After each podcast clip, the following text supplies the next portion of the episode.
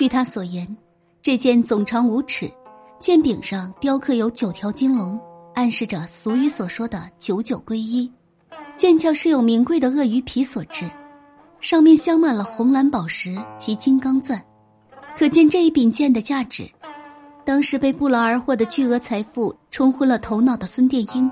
并没有意识到自己所做的事情影响有多大。直到他盗墓一个月之后，南京中央日报的头版刊登“匪军掘墓东陵”的彩妆一文，举国上下震惊无比，引发各界人士提议对他的法办。他这才意识到事情的严重性，顿时像热锅上的蚂蚁，急得团团转，赶忙四处发放灾物。其中，乾隆朝珠中最大的两颗归戴笠，慈禧口中的含宝珠赠与宋美龄，金玉西瓜送给了宋子文，还分给了大大小小的官吏。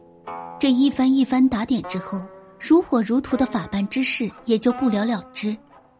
而后，在一九三九年，孙殿英又把那一把最珍贵的九龙剑通过戴笠转送给蒋介石。当时正处于抗日时期，戴笠一时无法抽身，所以命令军统特务马汉三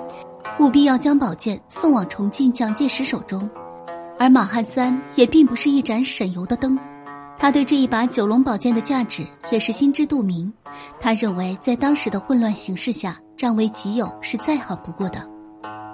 然而，在一九四零年，他在张家口活动时，落入日本特务机关手中以后，他不甘牺牲，出卖了所有的情报，